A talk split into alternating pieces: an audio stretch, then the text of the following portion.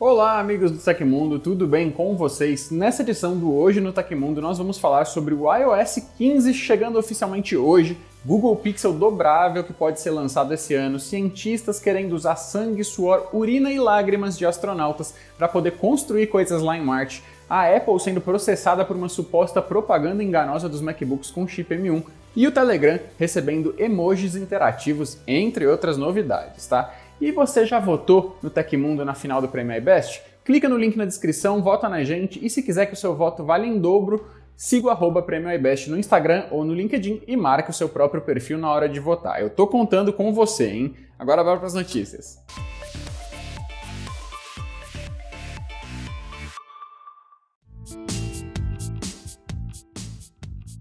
O novo iOS 15 começou a ser liberado nesta segunda-feira, dia 20, aos usuários do iPhone. O sistema operacional foi apresentado oficialmente lá em junho e conta com novas funções, como o texto ao vivo, que funciona ali de forma parecida com o Google Lens para ler e traduzir textos em imagens, mudanças na interface do Safari para tornar o navegador mais fácil de usar, inclusive com uma mão só, compartilhamento facilitado e categorização de anotações no aplicativo Notas via hashtags e um modo de desfoque de fundo nas videochamadas via FaceTime, entre outras funções. Os celulares compatíveis incluem todos os modelos da família iPhone 13, 12, 11, 10S, 10, 8, 7 e 6S, além das duas gerações do iPhone SE e o iPod Touch de sétima geração. A atualização está sendo liberada de maneira gradual, mas você já pode fazer uma busca pelo update. Para isso, entre nos ajustes do celular, selecione a opção Geral e vá em Atualizações de software. Vale lembrar que algumas funções, como o modo texto ao vivo, só serão disponibilizadas para os iPhones lançados a partir de 2018, ou seja, do 10S para cima.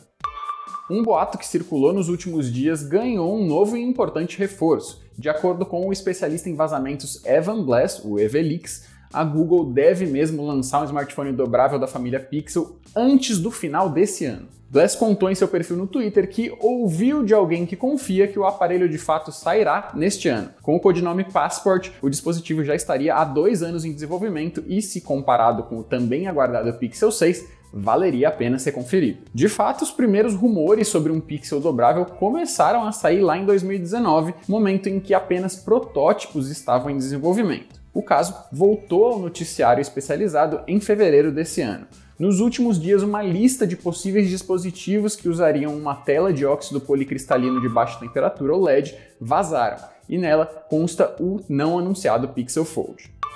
Um estudo da Universidade de Manchester estimou que, considerando ali todas as variáveis necessárias, o preço do transporte de só um tijolo da Terra para Marte seria o equivalente a 7 milhões e 230 mil reais, o que representa um desafio tanto para a construção de bases humanas no planeta vermelho. Para superar esse problema, uma equipe de pesquisadores britânicos também desenvolveu um material semelhante ao concreto e até mais forte que o material da Terra e que seria capaz de dar conta de construir as moradias em ambientes extraterrestres. A maior diferença está na composição do material, que inclui fragmentos de rocha, poeira espacial ou regolito, e para fazer argamassa, sangue, suor, urina e lágrimas da tripulação. A pesquisa trabalha com o conceito de utilização de recursos in situ, ou seja, de materiais encontrados no próprio local, o que eliminaria a necessidade de gastar com o transporte dos ingredientes. Porém, como depósitos de água em Marte parecem improváveis, a equipe de cientistas demonstrou que a chamada albumina de soro humano, que é encontrada no nosso sangue, poderia ser usada como aglutinante. Chamado de Astrocrit, o novo material apresentou uma resistência à compressão de até 25 megapascais, quase o mesmo valor observado no concreto terrestre, que varia de 20 a 32 megapascais. Mas a equipe descobriu ainda que a incorporação de ureia, outro resíduo biológico humano excretado através de urina, suor e lágrimas, poderia elevar essa resistência do Astrocrit em mais de 300%. O estudo estima que uma missão de dois anos em Marte, com uma tripulação de seis astronautas, poderia produzir mais de 500 quilos do Astrocrit, e se esse aglutinante for usado como argamassa para sacos de areia ou tijolos de regolito fundidos por calor, cada membro poderia dar sangue, mais urina, suor e lágrimas suficientes para expandir o habitat para um tripulante adicional, dobrando efetivamente os alojamentos a cada missão. Os Power Toys, um conjunto de ferramentas que permite aprimorar a experiência no sistema operacional da Microsoft, ganhou uma versão atualizada para o Windows 11. E diferente das versões anteriores, que só estavam disponíveis para download por meio da plataforma de hospedagem de códigos-fonte GitHub, dessa vez eles vão estar na Microsoft Store. Em geral, o pacote de ferramentas não tem como alvo os usuários medianos, trazendo, no entanto, algumas funcionalidades para utilizadores mais técnicos, normalmente os chamados Power Users no programa Windows Insider. Os Power Toys são softwares gratuitos de código aberto capazes de alterar recursos para aumentar a produtividade ou apenas adicionar ali um toque de personalização a mais ao sistema. A versão dos Power Toys para o Windows 11 traz um conjunto com nove ferramentas, incluindo opções para adaptar o modo de hibernação do PC, renomear vários arquivos de uma vez só, silenciar microfones e controlar webcams em todo o sistema de uma vez, redimensionar imagens e selecionar cores específicas com mais facilidade, entre outras coisas. Os Power Toys nasceram no Windows 95 e tiveram ali uma breve passagem pela versão XP do sistema operacional, mas depois só reapareceram mesmo no Windows 10. Já faz alguns meses que um número considerável de clientes da Apple estava reclamando nas redes sociais sobre problemas nas telas dos seus MacBooks, especificamente nos modelos Pro e Air com o chip M1.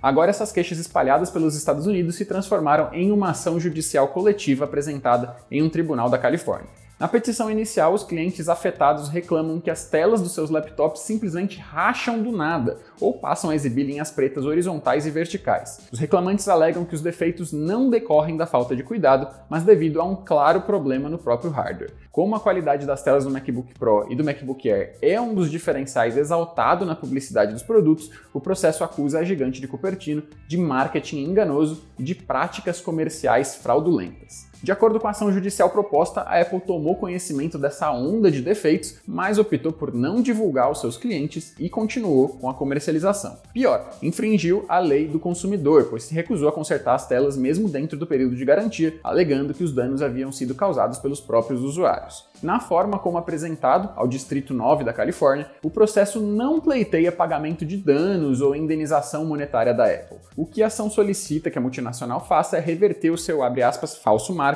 a respeito da qualidade e confiabilidade dos displays dos seus MacBooks e que também corrija, conserte, substitua ou de alguma forma retifique as suas práticas ilegais, injustas, falsas ou enganosas. Fecha aspas. A peça jurídica concede à fabricante dos modelos supostamente defeituosos um prazo de 30 dias contados a partir de 30 de agosto para se manifestar. Caso contrário, a ação coletiva prosseguirá e os danos coletivos podem chegar a 5 milhões de dólares.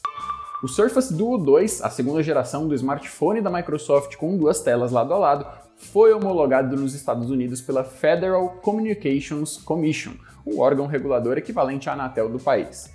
Como notou o site Windows Central, a documentação traz alguns detalhes sobre o aparelho. Em termos de conectividade, o dispositivo terá Wi-Fi 6, a tecnologia Ultra Wideband, 5G e NFC. Além disso, o modelo estreia com um recurso chamado Wireless Power Transfer, que não teve muitos detalhes divulgados. Uma das hipóteses é de que ele seja um modo de recarga sem fio para o smartphone, talvez até de recarga reversa de outros dispositivos. Mas há quem acredita que isso não seria possível sem problemas graves de aquecimento em um aparelho tão fino e que, portanto, esse seria apenas um método de carregamento de acessórios, como por exemplo uma caneta Surface Pen. Um ano depois da primeira geração, que foi elogiada pela ousadia e criticada por limitações técnicas, o Surface Duo 2 deve ser apresentado pela Microsoft nessa quarta-feira, dia 22 de setembro, junto a outros membros da família Surface. Segundo rumores anteriores, o modelo terá um processador Snapdragon 888, 8 GB de RAM e um esquema triplo de câmeras traseiras.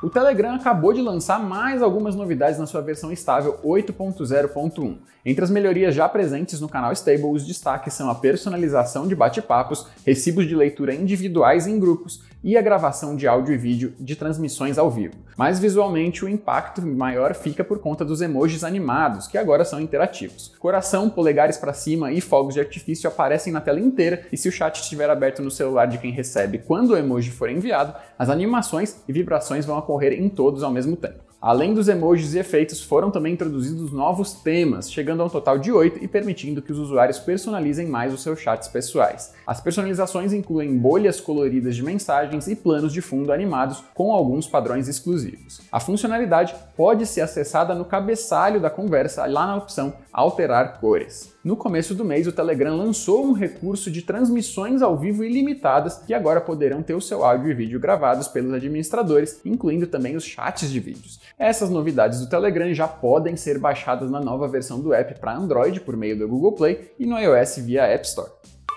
Aconteceu na história da tecnologia. Em 20 de setembro de 1954, o primeiro programa Fortran era executado com sucesso. Um acrônimo em inglês para tradutor de fórmulas, a linguagem Fortran foi inventada por cientistas da IBM para simplificar o processo de programação ao permitir que os seus programadores usem expressões simples similares à álgebra para escrever código. Ela também assumiu a tarefa de registrar onde as instruções eram mantidas na memória do computador, um procedimento que tendia a apresentar muitos erros quando era feito por humanos O Fortran é usado até hoje em aplicações científicas e de engenharia.